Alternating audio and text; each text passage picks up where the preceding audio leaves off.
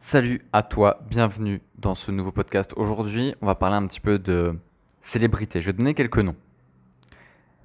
Clint Eastwood, Daniel Craig, Obama, Johnny, Brassens, Steve Wozniak, Bill Gates, Gandhi, Mère Teresa, Matt Damon, Julia Roberts, Charlotte Gainsbourg. Toutes ces personnes, elles ont un point commun, c'est l'introversion. Et elles ont un deuxième point commun, elles ont excellé dans leur domaine. Ok? Et toutes ces personnes-là, si tu veux, c'est un peu des personnes qui, qui semblent profonds. Genre, quand tu regardes leurs yeux, tu sais qu'ils en savent beaucoup plus que ce qu'ils disent. C'est des gens qui sont pas fans des foules. C'est des gens qui sont, qui sont bien tout seuls, en fait. Ils sont discrets, ils parlent pas beaucoup, ils écoutent beaucoup.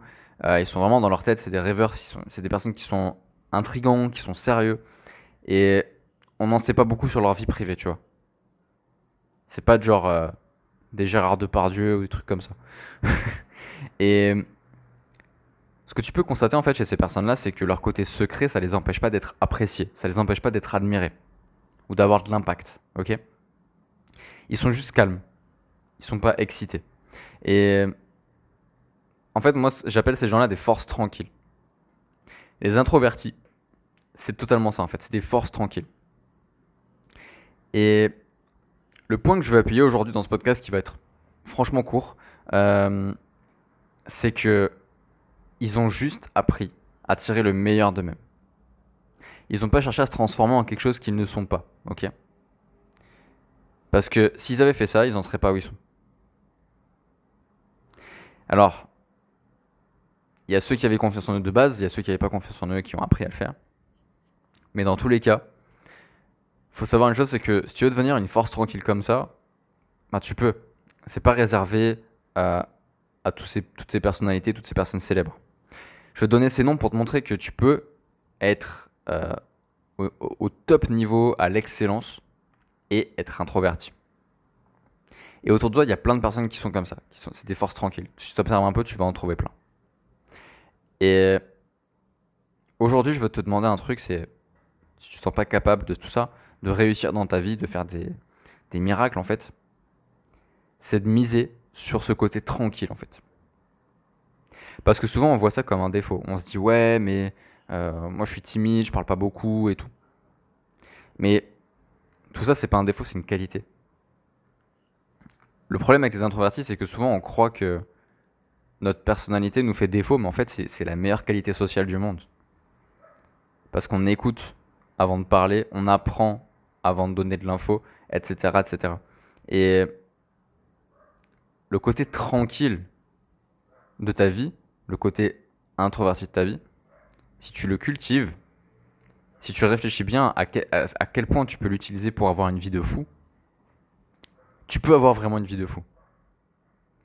Donc, regarde bien tous ces introvertis célèbres qui changent le monde. Et constate un truc, c'est que ils ont juste été pleinement eux-mêmes. C'est tout ce qu'ils ont fait pour réussir en fait. Alors aujourd'hui, je te donne un petit conseil.